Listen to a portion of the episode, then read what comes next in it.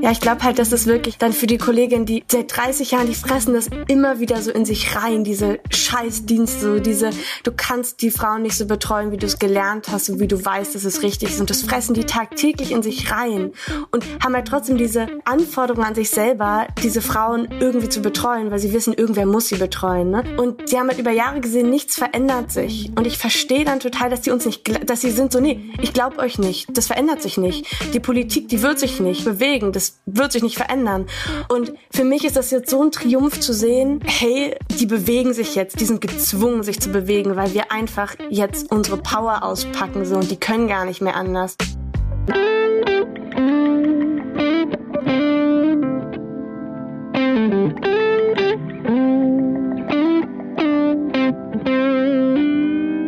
Hallo im Hebammsalon, der Podcast für deine Schwangerschaft und Babyzeit. Evidence-based und entertaining, Hebammenkästchen und Tacheles. leichte Muse und Deep Talk. Und wir sind Sissy Rasche und Karin Dannhauer.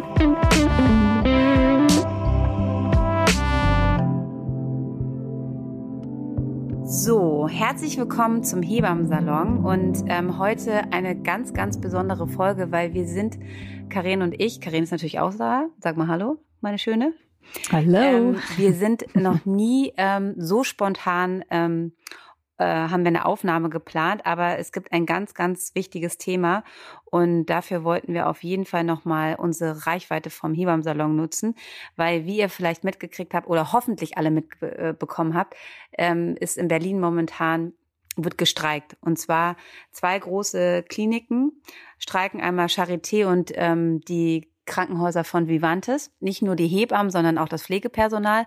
Und ähm, deshalb ist es uns total wichtig, dass wir da nochmal wirklich drauf aufmerksam machen und haben uns zwei ganz tolle Gästinnen eingeladen, also wirklich ganz spontan äh, gestern Abend entschieden, heute nochmal kurz telefoniert und schon wird der Podcast für euch aufgenommen, um euch nochmal zu erklären, was da gerade passiert und euch auch nochmal daran teilhaben zu lassen, was das auch gerade hoffentlich äh, dass das eine große Veränderung für ähm, die Geburtshilfe werden könnte. Und deshalb ist es so wichtig, dass wir dranbleiben, dass wir laut sein und dass wir dieses Thema einfach nicht wieder ähm, unterdrücken. Und deshalb möchte ich erstmal gerne unsere beiden Gästinnen begrüßen. Wir haben einmal ähm, die liebe Denise äh, da und äh, Carla. Ähm, bei Carla würde ich äh, den, äh, beide arbeiten in einem von den Konzernen hier in Berlin und ähm, Carla hat unter anderem noch ist ähm, Vorsitzende für die jungen und werdenden Hebammen. Das kann sie aber gleich selber äh, gerne nochmal erklären. Aber erstmal herzlich willkommen und schön, dass ihr so spontan Zeit gefunden habt, mit uns ähm, analog jetzt hier gerade nochmal ähm, den Podcast aufzunehmen und unsere Hörerinnen und Hörer aufzuklären. Danke, dass wir da sein dürfen. Hallo. genau. Vielleicht stellt ihr euch einmal kurz beide ähm, vor, damit wir auch eure, äh, damit wir die Stimmen auch wer, wir nachher wissen, wer zu wem gehört. Einmal Denise kann ja anfangen und dann äh, macht Carla weiter. Ja, genau. Hallo. Ähm, ja, ich bin Denise. Ähm, ich äh, arbeite in einem großen Krankenhaus, Kreissaal. Ähm, bin da jetzt seit äh, ja zwei, also seit genau einem Jahr. Habe äh, aber schon noch vorher viereinhalb Jahre in einem kleinen Haus gearbeitet und Seit ja, März ähm, engagiere ich mich in der Berliner Krankenhausbewegung. Ich bin da so ein bisschen reingerutscht. Kannst du vielleicht noch mal ganz kurz was zur Berliner Krankenhausbewegung sagen, weil das ja auch nicht alle Ja. kennen und auch Ja. wichtig ist. Genau. Die Berliner Krankenhausbewegung ist eine, ja, ein Zusammenschluss von Beschäftigten von Vivantes und der Charité, ähm, die von Verdi ähm, ja, begleitet wird mit dem Ziel, ähm, einen verbindlichen, eine verbindliche Mindestbesetzung für die einzelnen Stationen, aber auch Funktionsbereiche durchzusetzen. Das ist das eine große Ziel. Äh, Und das andere Ziel der Berliner Krankenhausbewegung ist, dass die Töchter von Vivantes wieder zurückgeführt werden in den Mutterkonzern. Das sind so die zwei großen Ziele der Berliner Krankenhausbewegung. Und da bin ich seit März dieses Jahres aktiv, bin da so ein bisschen reingerutscht, wusste gar nicht, auf was ich mich da so einlasse. Aber eine Hebamme, die die gleiche Bewegung 2018, 2019 in Mainz als Tarifkommissionsmitglied begleitet hat, hat zu mir gesagt, ähm, wann war denn das gewesen? Vielleicht Februar? Äh, eine Hebamme muss in der Tarifkommission sitzen, sonst werden die Hebammen nicht gehört. Und das war dann so, okay, ich mach's. und dann bin ich so reingerutscht. Genau, mit meiner Kollegin Kim zusammen. Soll ich weitermachen? Ja, mach mal weiter, Carla. Genau, also ich bin Carla und ich bin das, was man wahrscheinlich Junghebamme nennt. Also ich bin erst seit knapp einem Jahr fertig mit meiner Ausbildung und jetzt auch mit meinem Bachelor. Ähm, ich arbeite auch seit ja, knapp einem, ähm, einem Jahr in einem Kreissaal und engagiere mich, wie Sissi schon gesagt hat, bei den jungen und werdenden Hebammen, die Jungorganisation vom Deutschen Hebammenverband, die habe ich mit gegründet und bin da jetzt quasi Teil von dem Bundesvorstand und engagiere mich da auch noch für halt Ausbildung und Studium von werdenden und jungen Hebammen. Und ich bin in die Bewegung mit reingekommen, weil das einfach genau das ist, was wir brauchen gerade. Und ich gesehen habe, okay, hier ist ein Punkt, wo wir wirklich was verändern können und wirklich was machen können. Und dann habe ich mich reingestürzt mit und so bin ich jetzt hier und freue mich darauf, dass wir was hoffentlich bewirken können bald, ja. Ja, Karin, wir sind so dankbar für so tolle Kolleginnen, ne? Mega für so engagierte junge Kolleginnen, weil wir alten Schachteln äh, haben das ja alles schon durch seit ungefähr 100 Jahren. Also seit ich denken kann, geht es in unserer berufspolitischen Arbeit äh, darum, die Versorgung der Frauen zu gewährleisten, dafür zu sorgen, dass Frauen niedrigschwellig Hebammenhilfe in Anspruch nehmen können in der Schwangerschaft, unter der Geburt und im Wochenbett. Und seit Jahren geht das Ganze, um das mal sozusagen einfach ähm, zunehmend den Bach runter. Und ich kann vielleicht noch mal einmal ausholen. Ich habe sozusagen die goldenen 90er, so sage ich das immer, erlebt, äh, wo es für mich wirklich so war, im Kreißsaal war immer viel zu tun und in jedem Akutbereich im Krankenhaus kennt man das, dass man manchmal da zum Dienst kommt und die Hütte kracht und man kommt nicht dazu, einen Schluck zu trinken, man kommt nicht dazu zu pinkeln, geschweige denn sowas wie eine Frühstückspause oder, oder Mittagspause oder so zu machen. Ähm, und dass manchmal einfach, äh, weiß ich nicht, vier Babys gleichzeitig auf die Welt wollen und man irgendwie guckt, wie man sich äh, da irgendwie vier teilt, um allen gerecht zu werden. Zunehmend ist das aber eben nicht eine Ausnahmesituation geworden, sondern oder sowas wie eine Notbesetzung oder so, sondern einfach mit Ansage. Ne, dass die ähm, Personalplanung einfach so runtergerockt wurde, um das mal so zu, äh, zu nennen, dass es einfach nicht die Ausnahme ist, sondern die Regel, dass eine diensthabende Kollegin im Kreissaal drei oder vier Frauen parallel betreuen muss.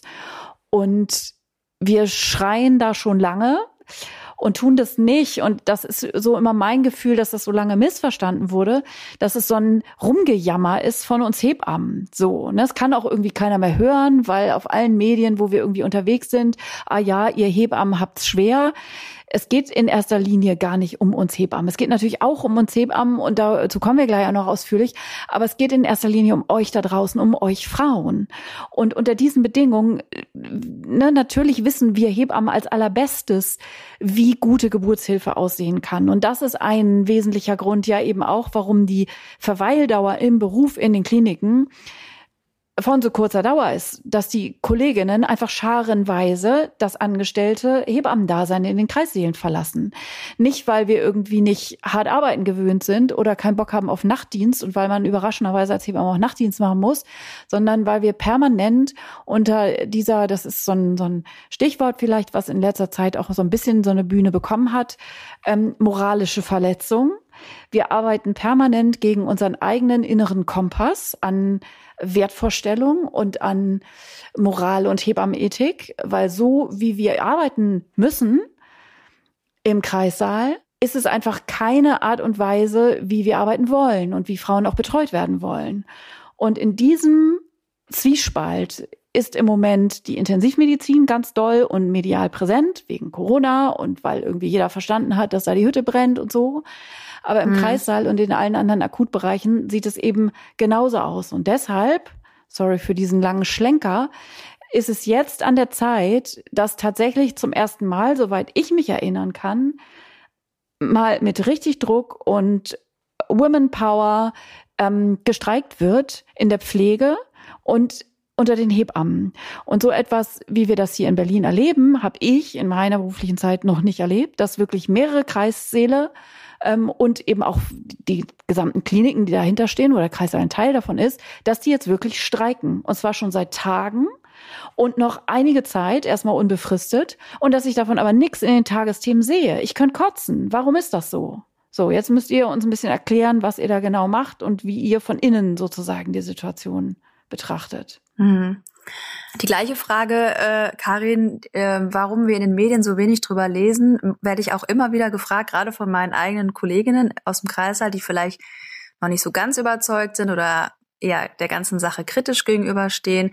Aber man muss sagen, ja, wir sind immer noch recht wenig präsent, aber wir sind viel präsenter als sonst bei irgendwelchen Streikbewegungen. Ne? Und ähm, ja, es war ein langer Weg bis dahin. Also ähm, ich kann das ja so ein bisschen aus der Tarifkommissionsperspektive ähm, erzählen. Ähm, die Pflege ist nun mal ähm, ja die stärkste vertretene Berufsgruppe, ja und ähm, die Hebammen sind eine sehr sehr kleine Berufsgruppe im Krankenhaussystem und ähm, ich würde jetzt mal sagen, wir werden auch einfach gerne vergessen. Ja, wir sind so ein kleiner, kleiner Teil. Die Frauen kommen zu uns, die kriegen ihre Kinder und gehen dann wieder. Und ich habe auch den Eindruck, auch die Frauen vergessen so ein bisschen, ähm, dass es uns als Berufsgruppe gibt. Und das ist natürlich im System selber auch nicht anders. Wie oft saß ich in der Tarifkommissionssitzung mit meiner Kollegin und habe gesagt, hallo, wir Hebammen, wir sind auch noch da. Ne? Oder wenn es zu den großen Kundgebungen ähm, kam, wurde die Pflege immer wieder aufgefordert, Redebeiträge aufzusagen und, und die Bewegung vorzustellen. Und ich musste relativ häufig sagen, hallo, die Hebammen, wir sind auch noch da. Und ich glaube, dass zwei Hebammen in der Tarifkommission sitzen, ist jetzt auch der Grund, weshalb die Hebammen so gut vertreten sind, kreißsaalübergreifend. Ne? Es war schon harte Arbeit, weil ähm, die Gespräche am Anfang, die ich mit Hebammen geführt habe, ähm, also es war wirklich total demoralisierend für Kim und mich weil ähm, erstmal ein Wahnsinns, ich hatte den Eindruck, der Frust lähmt die Hebammen. Also ähm, diese, diese Lethargie und diese Sätze, ja, es wird sich eh nichts ändern. Wir haben schon Brandbriefe geschrieben an diverse Chefärzte, an die Politik und so weiter und so fort. Und dann habe ich versucht, den klarzumachen, man, es, man kann wirklich, guck dir Mainz an. Also Mainz hat mich persönlich sehr inspiriert, was da passiert ist. Ne, die haben es geschafft, ähm, innerhalb kürzester Zeit die Hebammen gewerkschaftlich zu organisieren. Ähm, also, also die ähm, Hebamme, die da in der Tarifkommission saß, hat mir erzählt, die waren innerhalb kürzester Zeit 85 Prozent gewerkschaftlich organisiert und streikbereit. Und ähm, ich habe die Hoffnung eigentlich aufgegeben, dass wir das in Berlin jemals schaffen, ehrlich gesagt. Aber wir haben es geschafft. Wir sind gut organisiert. Ähm, ja, das war, glaube ich, wirklich harte Arbeit. Also wir sind durch die Kreissäle gelaufen, haben die Bewegung vorgestellt, haben ähm, natürlich ähm, ja immer und immer und immer wieder, also durch Telegram die Hebammen versucht zu mobilisieren, bis es dann irgendwann Klick gemacht hat, würde ich sagen. Und dann war das äh, wie so ein Automatismus. Dann haben die Hebammen, also es gibt dann in jedem Kreissaal, haben sich natürlich so Kernaktive gefunden, die das dann so äh, in die Hand genommen haben. Also das Ding ist, zwei Hebammen in der Tarifkommission können ja nicht für jeden Kreißsaal sprechen. Ne? Das muss dann natürlich auf mehreren Schultern getragen werden. Und irgendwann hat es aber knack, äh, Klick gemacht. Und ähm, man hat gemerkt, die Hebammen haben verstanden, das ist echt die Chance, sich jetzt einzusetzen für Veränderung und das habe ich aber auch mehrfach immer wieder den Hebammen gesagt, dass wir uns die Stärke der Pflege zugute ähm, also nutzen sollten. Ne? Also wenn nur die Hebammen streiken, dann hat das leider sehr, sehr wenig Effekt. Ja, aber wenn wir mit den Pflegenden gemeinsam streiken, mit, wir sind ja mittlerweile, ich glaube, bei Vivantes sind ja mittlerweile 15 Stationen komplett geschlossen und davon äh, und 900 Betten von 5500 ähm, äh, von 5500 Betten und ne, das ist ja eine, eine Kraft und die müssen wir auch nutzen. Das ist genau das gleiche, was die Hebamme mir in der Tarifkommission Mainz gesagt hat. Wir müssen die Power, die gewerkschaftliche Power der Pflege nutzen. Und das haben wir, glaube ich, ganz gut geschafft bei der Bewegung. Genau, mhm. die stehen auf der Bühne für, für den Fernsehpreis. Ne? Joko und Klaas haben da ja sozusagen ähm, schon auch was in Gang gesetzt. So und ähm, dass wir einfach äh, ja einfach so diesen zeitgeistlichen Moment ähm, nutzen und ähm, und mit vereinten Kräften da irgendwie kämpfen. Aber ich, Carla, du warst ja. ganz viel auf der Straße. Ja, voll. Ja, also ich ähm, war auf ganz vielen von den Demos und das war wirklich richtig eindrucksvoll, weil, also ich kann noch mal, du hast ja vorhin diese so ein bisschen Demoralisierung erwähnt, so dass wir halt das Gefühl haben als Hebammen, dass wir seit Jahren streiken seit Jahren immer wieder darauf hinweisen, hey, wir brauchen bessere Betreuungsschlüsse, wir brauchen die eins zu eins Betreuung. Und ich kann da so als Junge und auch halt, ich war ja vor kurzem werdende Hebamme, die Perspektive auch verstehen. Und ich bin schon so oft habe ich Gespräche im Kreis geführt mit älteren Kolleginnen oder mit Kolleginnen. Und ich bin da eh immer so ein bisschen so hey Leute lass uns was verändern. We have the power. Und ähm, ich werde oft auch als so ein bisschen ideal also ja sehr powerful empfunden glaube ich ähm, aber genau solche Menschen wie dich solche Hebammen wie dich brauchen wir jetzt einfach gerade, die diese, diese Kraft und diese Power haben, weil ähm, Hebammen, die halt schon so lange in dem Beruf sind, ich glaube, die sind einfach so müde und ähm, haben halt dieses, ne, du, also das ist einfach toll. Und ich, ich bin also ich äh, spreche da, glaube ich, auch für Karin. Wir sind so dankbar, dass es einfach solche Hebammen wie dich gibt und auch wie Denise, dass ihr jetzt einfach den Mut und auch gesagt habt, komm, wir, das, wir machen das jetzt. Ne? Das ist einfach großartig, was ihr da gerade tut. Ja, ich glaube halt, dass es wirklich halt dann für die Kollegin, die, ne, seit 30 Jahren, die fressen das immer wieder so in sich rein, diese Scheißdienste, so diese, du kannst die Frauen nicht so betreuen, wie du es gelernt hast und wie du weißt, dass es richtig ist. Und das fressen die tagtäglich in sich rein und müssen aber irgendwie trotzdem, haben halt trotzdem diese, diese Anforderung an sich selber, diese Frauen irgendwie zu betreuen, weil sie wissen, irgendwer muss sie betreuen. Ne? Und sie haben halt über Jahre gesehen, nichts verändert sich. Und ich verstehe dann total, dass die uns nicht, dass sie sind so, nee, ich glaube euch nicht, das verändert sich nicht. Die Politik, die wird sich nicht bewegen, das wird sich nicht verändern. Und für mich ist das jetzt so ein Triumph zu sehen, hey, die bewegen sich jetzt, die sind gezwungen, sich zu bewegen, weil wir einfach jetzt unsere Power auspacken so und die können gar nicht mehr anders. Und so eine ältere Kollegin aus meinem Kreissaal ähm, hat mir letztens, das habe ich so gefreut, gestern irgendwie eine SMS geschrieben so, und sich bedankt dafür, dass wir das machen. Und die geht nächstes Jahr in Rente und die war super kritisch der Bewegung gegenüber und ich hatte echt ein paar Gespräche auch mit der, so wo die mich immer so ein bisschen eher so belächelt hat dafür, dass ich echt dran geglaubt habe so.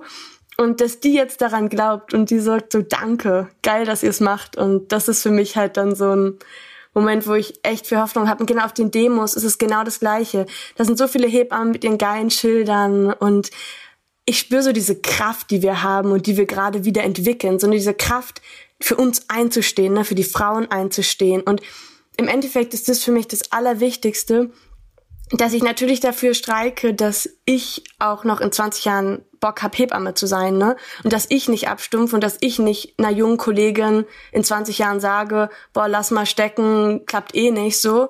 Ähm, aber für mich ist halt das Wichtigste, ne, dass wir für die Frauen und für die Familien das halt machen, ne?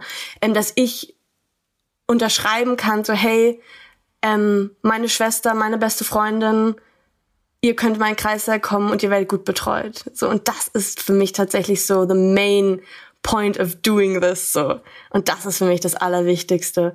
Und ich glaube, das müssen wir echt ja, dafür lohnt es sich für mich einfach immer wieder. Carla, könntest du vielleicht unseren ähm, Hörern und Hörer ähm, gerade mal den aktuellen Stand, ich weiß, ihr dürft noch nicht zu viel verraten, auch nicht, was jetzt gerade alles so, aber ein bisschen gerade, wie die letzten Tage so verlaufen sind, dass wir einfach nochmal so ein bisschen wissen, wo steht ihr gerade? Ähm, ähm, merkt ihr gerade, ähm, merkt ihr gerade, dass der Schrei, dass sie sich, dass sie sich endlich bewegen? Gibt es Verhandlungen, die, ne, dass ihr da natürlich keine Internas ausplaudert, äh, das ist ja klar.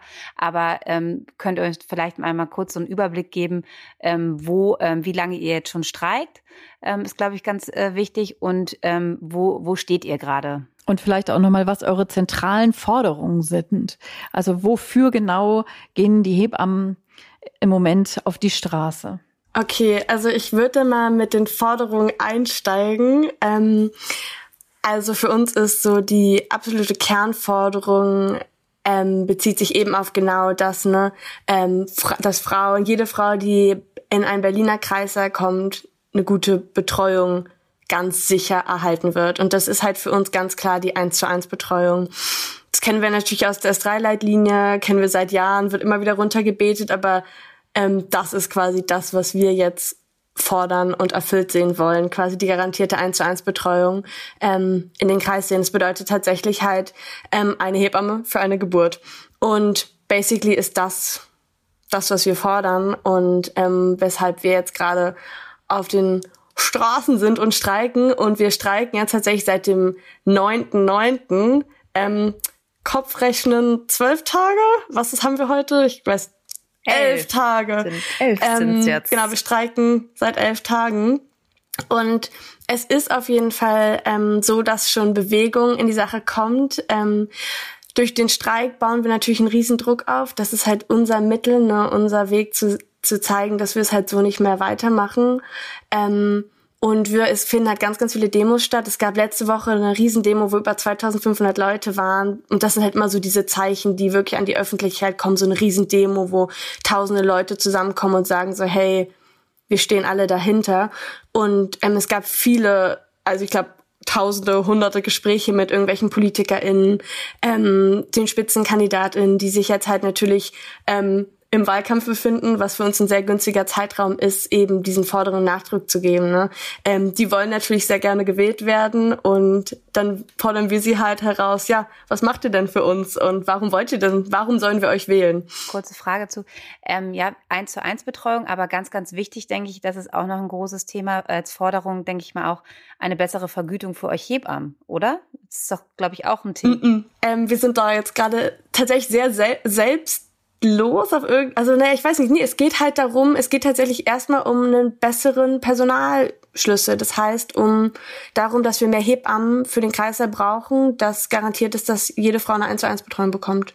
Und das ist die Forderung. Und da geht es tatsächlich gar nicht um irgendeine Art von Geld. Es geht echt um Personal, um eine Arbeitsentlastung. Genau, ich würde eine Sache nämlich noch ergänzen, ähm, was das so einmalig macht, die Forderung. Also wir wollen ja verpflichtende Mindestbesetzungen. Ne? Also das ist unsere Forderung und werden die unterschritten, hat das eine Konsequenz für die Geschäftsführung, denn wir wollen ähm, Belastungspunkte, wenn es zu einer Überbelastung kommt. Ja, die Überbelastung wird vorher definiert. Da haben wir uns jetzt auch schon Gedanken gemacht. Jeder Kreissaal natürlich für sich, äh, aber auch ja, eigentlich haben wir die gleichen Belastungssituation herausgearbeitet, ne, Carla, für die Kreissäle. Und ähm, das ist ja der Anreiz, ähm, dass die Geschäftsführung dafür sorgt, dass diese Mindestbesetzungen eingehalten werden, sowohl, sowohl für den stationären Bereich in der Pflege als auch für die äh, Funktionsbereiche wie Rettungsstelle und Kreissäle. Und das ist ja, wie gesagt, auch, finde ich, total wichtig. Ähm, ja, weil wenn wir oft unterbesetzt arbeiten, also unsere Forderung sind drei Belastungspunkte, ein Ausgleichstag, ähm, ist das ja für uns auch etwas Positives. Also vielleicht nicht mehr Geld, aber ähm, mehr Freizeit und Erholung. Ja, ganz wichtiger Punkt, ganz wichtiger Punkt, ähm, weil jeder, der, der von uns weiß, wie anstrengend die Dienste sind, gerade wenn halt, wie Karina am Anfang gesagt hat, wenn die Hütte kracht, ne, und so eine Tage gibt es ja, was ja auch ganz normal ist, aber so ein Ausgleichstrag, aber trotzdem finde ich nochmal wichtig, einfach auch zu sehen, äh, zu sagen halt, dass wir ihr geht gerade oder für die Frauen auf die Straße, für Frauen und Familien, um eine gute Versorgung zu kriegen. Natürlich auch, dass ihr weniger Belastung, aber ich finde das einfach schon wieder zu sehen. Gehalt gehört da eigentlich auch noch für mich dazu. Das ist jetzt erstmal der zweite Punkt, aber ähm, wer diesen Be äh, Beruf macht, ob Pfleger oder Hebamme, das ist wirklich ein Beruf mit ganz, ganz viel Idealismus. Und ähm, das kommt halt einfach auch mhm. immer, finde ich, viel zu wenig rüber. Ne? Also das ist ja wirklich jetzt eigentlich eine Veränderung, die, ähm, wenn, wenn, äh, wenn ein Baby geboren wird, wie wichtig einfach das ist, um Frauen vor einfach traumatischen Erlebnissen zu schützen, dass wir einen, diesen Personalschlüssel haben und dass Hebammen wieder mit Leidenschaft, die sie ja haben für ihren Beruf. Jede von uns, die diesen Beruf ausübt, hat eine Leidenschaft, eine Berufung dazu, das zu tun. Und wenn man unter diesen Umständen, die wir gerade haben, arbeitet, werden Hebammen auch krank. Ähm, genau, und ich würde ich würde zu diesem Thema so Frauensicherheit beziehungsweise Patientensicherheit gerne noch was ja. sagen, weil mir das sehr am Herzen liegt, weil ähm, im Rahmen von diesem Streik jetzt ne, wird uns ganz, ganz oft besonders also vorgeworfen, dass wir quasi mit dem Streik die Sicherheit von den Frauen gefährden mhm. ne, und von den Kindern. Und das ist wirklich was, ähm, was mich richtig wütend macht. Das machen wir jeden Tag. Ja, da, genau, danke Karin, ja. weil es macht mich so wütend. Das ist nie Thema, ne? So bei der bei der Alltagsbesetzung, wo wir quasi permanent in unserem Notdienst arbeiten, also wir arbeiten permanent in schlechter Besetzung.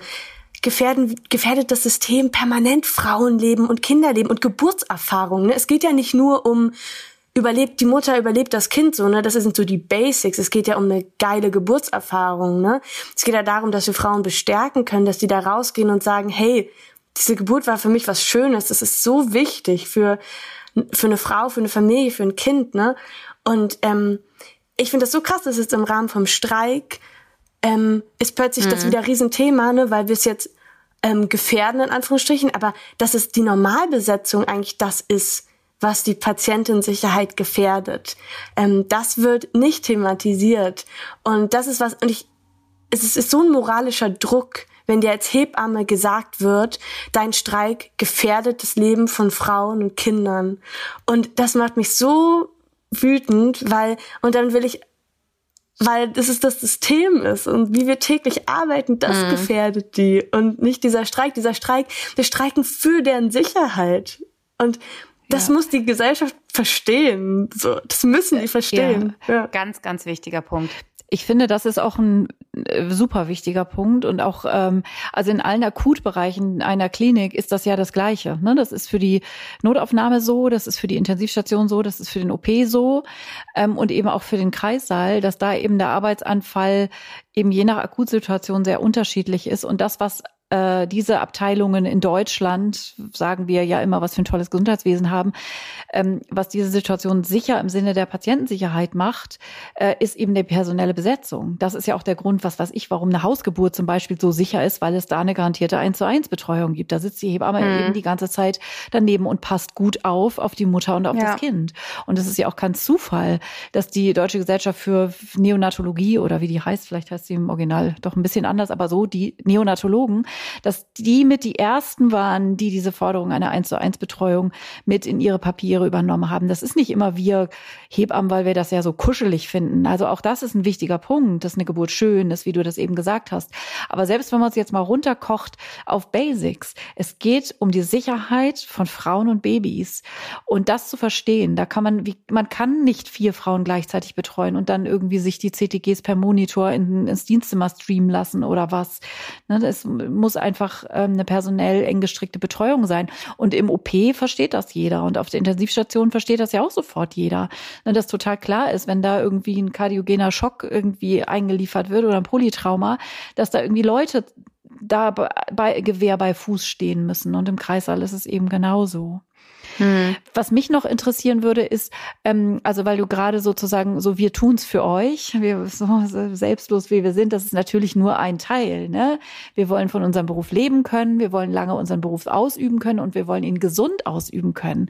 Also ne, ich kenne keine Kollegin, die bis zur Rente sozusagen, so wie du das eben erzählt hast, die meisten sind ja längst vorher weg. Ne? Spätestens wenn die Kinder kriegen, ist ja meistens vorbei.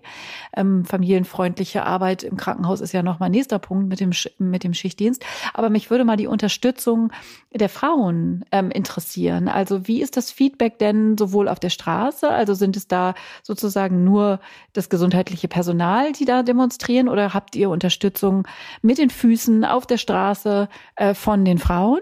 Und wie reagieren die Frauen auf diese Streiksituation? Magst du da noch mal so ein bisschen was drüber erzählen oder ihr beide? Auch Eindrücke?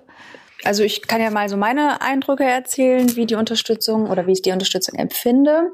Ähm, besonders, also ich auf der Straße selber ähm, oder bei den Kundgebungen habe ich eher den Eindruck, das sind E-Hebammen oder Hebammen, die im Deutschen Hebammenverband und Berliner Hebammenverband organisiert sind, die uns unterstützen. Das ist irgendwie klar, aber ähm, die Frauen beispielsweise, mit denen ich zu tun habe in meinem Rückbildungskurs zum Beispiel oder in meinem Geburtsvorbereitungskurs, ähm, die kriegen das, entweder habe ich es denen erzählt oder sie kriegen es so mit durch ähm, die Medien.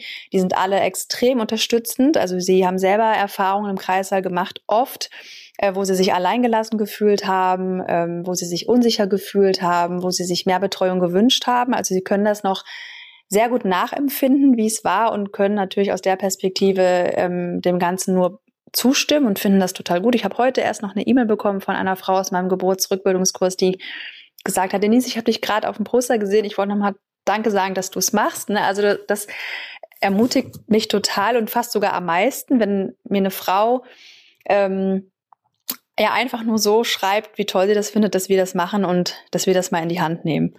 Ähm, ja, und auch bei Facebook auf den, in den Gruppen ähm, finde ich persönlich den ähm, die Unterstützung, also eigentlich habe ich noch nie ein negatives Wort gelesen. Also im Gegenteil, eher so sehr unterstützend. Ähm, ja, danke, dass ihr es macht. Ähm, also ich kann mich noch an einen negativen Kommentar kann ich mich erinnern, aber ähm, ja, das ist eine Frau, die natürlich mitten in der Streiksituation aus einem Kreißsaal abgewiesen worden ist und verlegt worden ist. Ne, das ja, hat sie leider getroffen. Ne? Und aus der Perspektive kann ich es natürlich auch, kann ich natürlich auch verstehen, wie sie es empfunden hat. Aber im Großen und Ganzen ähm, ist die Zustimmung eher sehr Aber positiv. wie Carla eben gesagt hat, das ist ja auch ähm, oft Alltag, ne? Also dass Kreissäle ähm, auch ohne Streiks überlastet sind, geschlossen werden. Also ähm, ich habe auch ähm, eine Nachricht gerade bei Instagram ganz frisch gekriegt, ähm, wo eine Frau wirklich abgewiesen wurde, noch nicht mal weiter vermittelt wurde, sondern wo sie sich selber kümmern sollte. Also das, äh, diese Situation gibt es natürlich auch ohne Streik, aber für sie war es natürlich das das Erlebnis und das äh, kann man ja auch total verstehen. Ja, was, total. Wie wäre vielleicht nochmal interessant, wie Carla das empfindet und was ich ganz, ganz wichtig finde für den Podcast auch, weil diese Fragen werden kommen und da wären wir euch sehr dankbar noch, wenn ihr diese auch noch be äh, ähm, äh, beantworten könntet, weil äh, unsere Hörerinnen und Hörer werden fragen, was können Sie noch tun? Wie können Sie euch noch unterstützen? Ähm, vielleicht äh, geben wir erst das Wort einmal nochmal zu Carla, die ihre Empfindung nochmal dazu äußert und äh, dann könnt ihr, könnt ihr gemeinsam vielleicht nochmal sagen, ähm, genau, wie kann man euch noch mehr unterstützen? Ähm, genau, also ich kann so auf jeden Fall von so meine, ich bin da relativ aktiv auf Instagram ähm, für die ganze Bewegung und so. Verlinken wir euch alles in den Show Notes. Ne, könnt ihr alles da finden und müsst in allen folgen. Und da ist es auf jeden Fall so, dass total viel Unterstützung kommt und dass so ganz viel gesagt wird, längst überfällig und ähm, da ganz, ganz viel Unterstützung kommt. Und ich glaube halt für manche Frauen, die dann halt in den Kreissaal kommen und dann halt eben diese Streiksituation bedeutet halt, dass eventuell bestimmte ambulante Untersuchungen, die nicht dringend sind, halt verschoben werden, sowas wie ein Anmeldegespräch oder so. Ne? In unserer Klinik finden die Anmeldegespräche gerade nicht statt und klar, das tut weh, wenn ich mich da vier Monate darauf eingestellt habe, ähm, das dann nicht zu haben. Aber es wird noch stattfinden und es ist einfach, wir müssen tatsächlich für diesen Streik, damit wir in Zukunft eine gute Geburtsbegleitung haben, müssen wir Hebammen gerade sehr, sehr, sehr, sehr viel Kraft da reinstecken, aber müssen die Frauen leider, also müsst ihr leider auch ein bisschen Verständnis dafür haben, dass manche Sachen einfach jetzt gerade nicht stattfinden können. Aber wichtig ist zu wissen, alle Notfälle und alle Frauen mit Wehen werden von uns versorgt und ihr braucht keine Angst haben, dass ihr nicht versorgt werdet von uns in den Kliniken. Ähm, nur dass halt alles gerade ein bisschen anders läuft und das hoffen wir einfach. Und da hat die Politik und unsere liebe Geschäftsführung einfach, ne, die haben die Macht in den Händen. Die können das morgen alles verändern oder auch schon heute. Ähm, und können darauf reagieren und gut mit uns verhandeln. Gut, sag genau, wenn du es gerade angesprochen hast, dann geh gleich auf den Stand äh, des Streiks ein. Also wo steht ihr gerade? Also es wird auf jeden Fall reagiert und ähm, die Charité ähm, hat schon echt richtig gute Schritte auf ähm, die Angestellten dort ähm, zugemacht und auch bei Vivantes bewegt sich was. Und da sind wir jetzt natürlich sehr gespannt drauf und freuen uns und genau und müssen jetzt aber dranbleiben und ähm, weiter streiken und wirklich halt nochmal zu sagen, ne, die Politik und die Geschäftsführung, das sind genau die Menschen, die jetzt ähm, wirklich das in der Hand haben, was zu verändern und diesen Streik auch zu beenden. Und was können, was können äh, die Frauen und Familien noch tun für euch? Also was ist, was ist wichtig? Wie können wir euch einfach noch, ähm, noch mehr unterstützen? Außer die richtige Partei wählen am Sonntag. Das natürlich sowieso. Ja, das ist eine gute Frage. Ne? Was kann man tun? Ich, ich glaube, was wirklich hilft, ist Beständigkeit, Beständigkeit, Beständigkeit immer wieder. Also ich weiß zum Beispiel von einer Aktion, ähm, das darf ich aber auch schon sagen, hat Jule gesagt, ähm, vom Deutschen Hebammenverband und der Berliner Hebammenverband. Das fand ich eigentlich eine ganz coole Aktion, dass ähm, sie die neu, abge die neu gewählten Abgeordneten in ihren jeweiligen Bezirken Nerven, Nerven, Nerven, dahin gehen, Termine beim Bürgerbüro machen, auf die Hebammensituation aufmerksam machen, äh, auf einer sehr persönlichen ähm, Ebene und den mal klar machen. Das sind ganz, ganz, ganz viele Menschen, die von dieser Problematik betroffen sind. Und wir müssen uns einfach, wir müssen auf uns aufmerksam machen und dafür sorgen, dass wir Thema werden. Ja, immer und immer wieder. Ähm, und das ist, glaube ich, wirklich ein, ein Weg, den wir äh, ja einschlagen müssen. Und jetzt auf die restlichen Kundgebungen noch zu kommen, also das, ähm, was, dass wir das hier auch noch in den Show Notes sozusagen verlinken, also wann die nächsten Kundgebungen sind, also Genau, also haut raus hier, wie, wie, was können wir tun? Also das ist ja schon mal ein guter Punkt. Also es gibt morgen noch mal eine große Kundgebung. Das kann ich ja mal, ähm, kann ich ja schon mal hier einwerfen. Ähm, aber da kann ich dir ja gleich nochmal die genauen Daten geben. Also für die in Lust haben, die uns, unter, die uns äh, unterstützen möchten, ähm, genau, kann ich dir, ja, Sissi, gleich ähm, per Text ähm, die Kundgebungsdaten zukommen lassen, auch von den kommenden Aktionen in der Woche. Weil die Präsenz auf der Straße, das ist natürlich eine Wahnsinnsunterstützung. Ne, also dass ähm, nicht nur die Streikenden, die ähm, jetzt seit neun Tagen auf der Straße stehen, auf Kundgebungen, Streiken etc. pp, sondern auch die Unterstützer und Unterstützerinnen.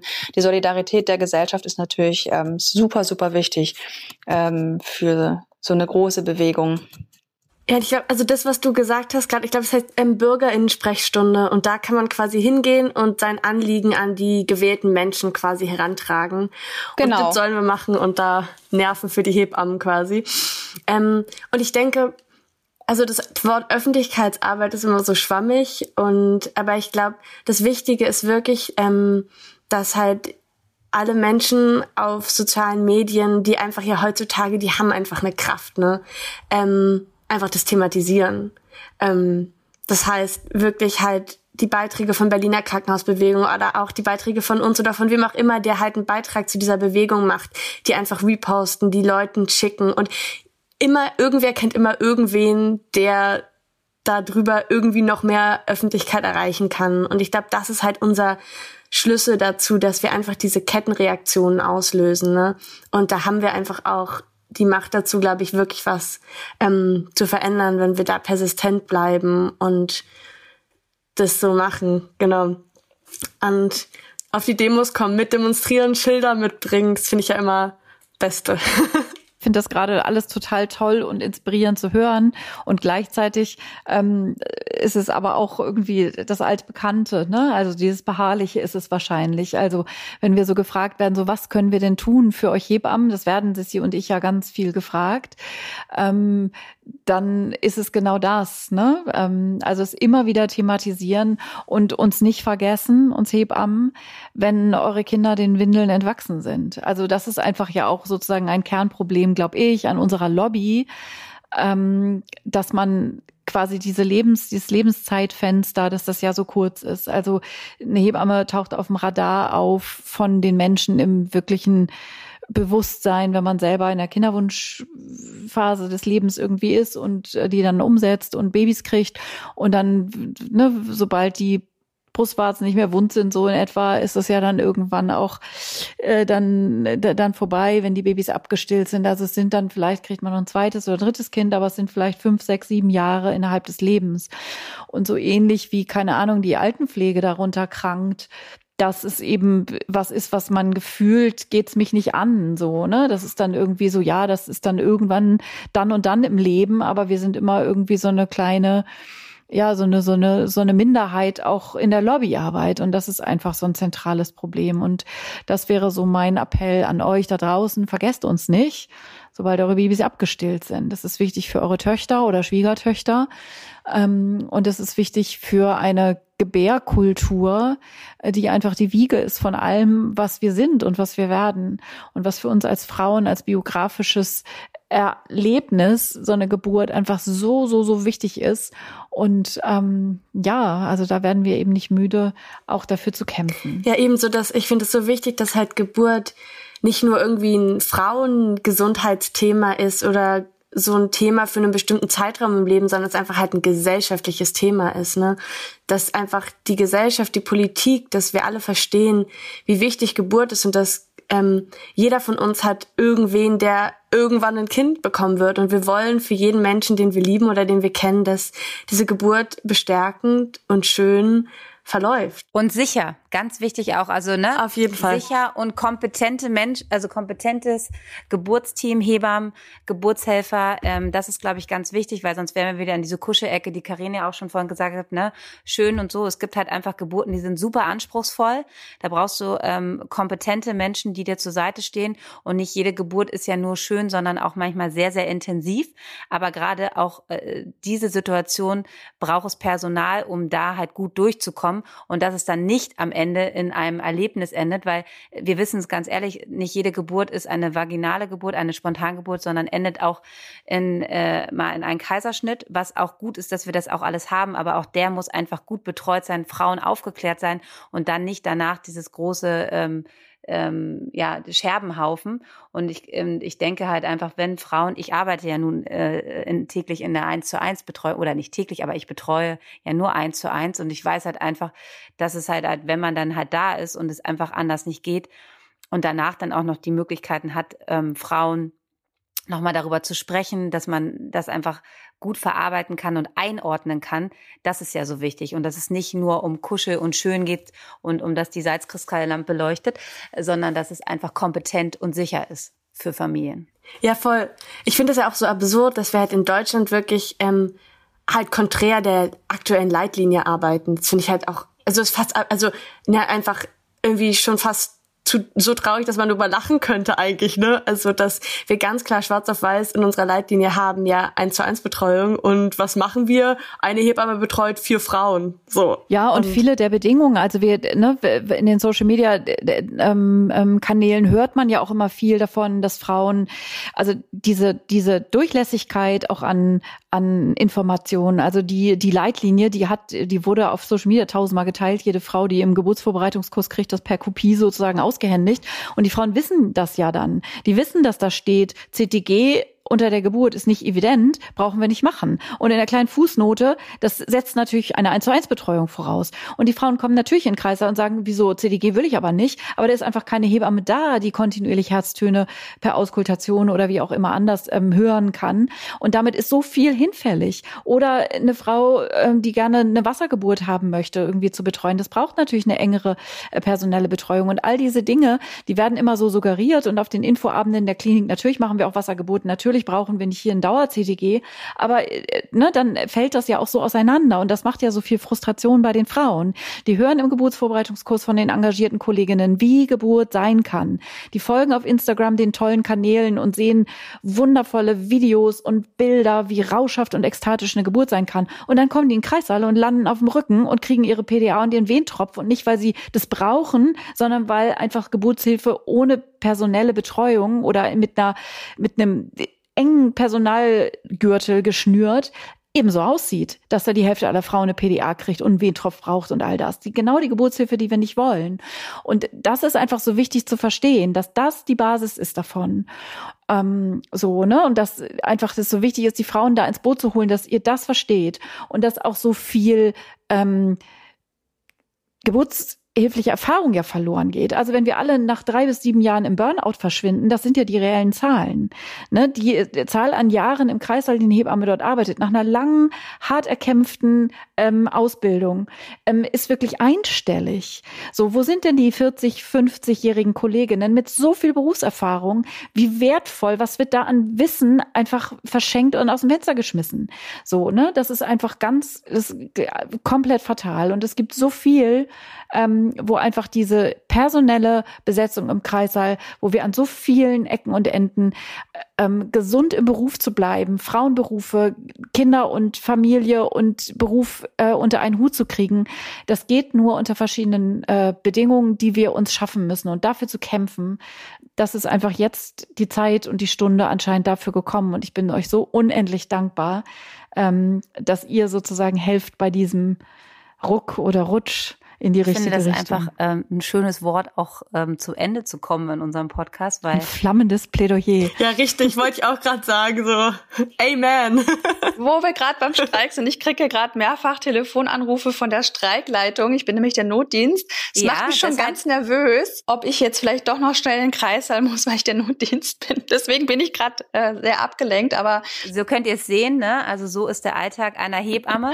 Und ähm, wir danken euch einfach für dieses spontane, tolle Gespräch, ähm, für für diese Energie, also für diese ganz, also mich hat das jetzt gerade wieder so äh, inspiriert und ähm, ja, wie gesagt, wir können euch nur danken für euer, ja, für eure Kraft, ähm, was ihr da gerade draußen tut. Und wir werden natürlich ähm, alles möglich machen. Also alle, die uns hier hören, egal wie viel Follower ihr habt, ähm, ähm, wie viel ihr reinbringen könnt, jede, Zimmer, äh, äh, jede Stimme zählt, ähm, das zu teilen und in die Welt äh, herauszutragen, weil ihr kennt ähm, bestimmt ganz viele Leute und das ist einfach das Wichtigste. Es kommt auf die Anzahl nachher ähm, an, wer es alles teilt und deshalb ähm, freuen wir uns, dieses tolle Gespräch gehabt zu haben.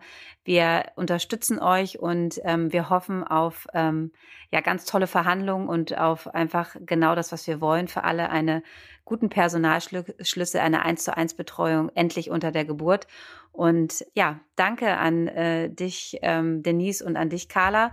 Und es war wirklich sehr, sehr toll. Und ich ähm, hoffe, dass wir nochmal so einen spontanen Podcast machen, wie es denn ausgegangen ist. Und ähm, ja, Genau, das ist von meiner Seite. Karin. Danke euch. Äh, ich habe alles gesagt. Ich bastel jetzt Transparente. Ja, somit geht unser erster ganz spontaner, ähm, politisch ähm, aktueller Podcast online diese Woche, worüber ich mich sehr, sehr freue. Und äh, ja, also vielen, vielen Dank. Tausend Dank an alle, die das auch dann äh, so, so spontan schneiden.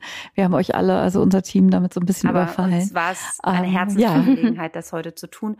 Und deshalb danke, danke, danke und ähm, viel Erfolg. Danke euch. Genau. Tausend Dank euch. Vielen Dank.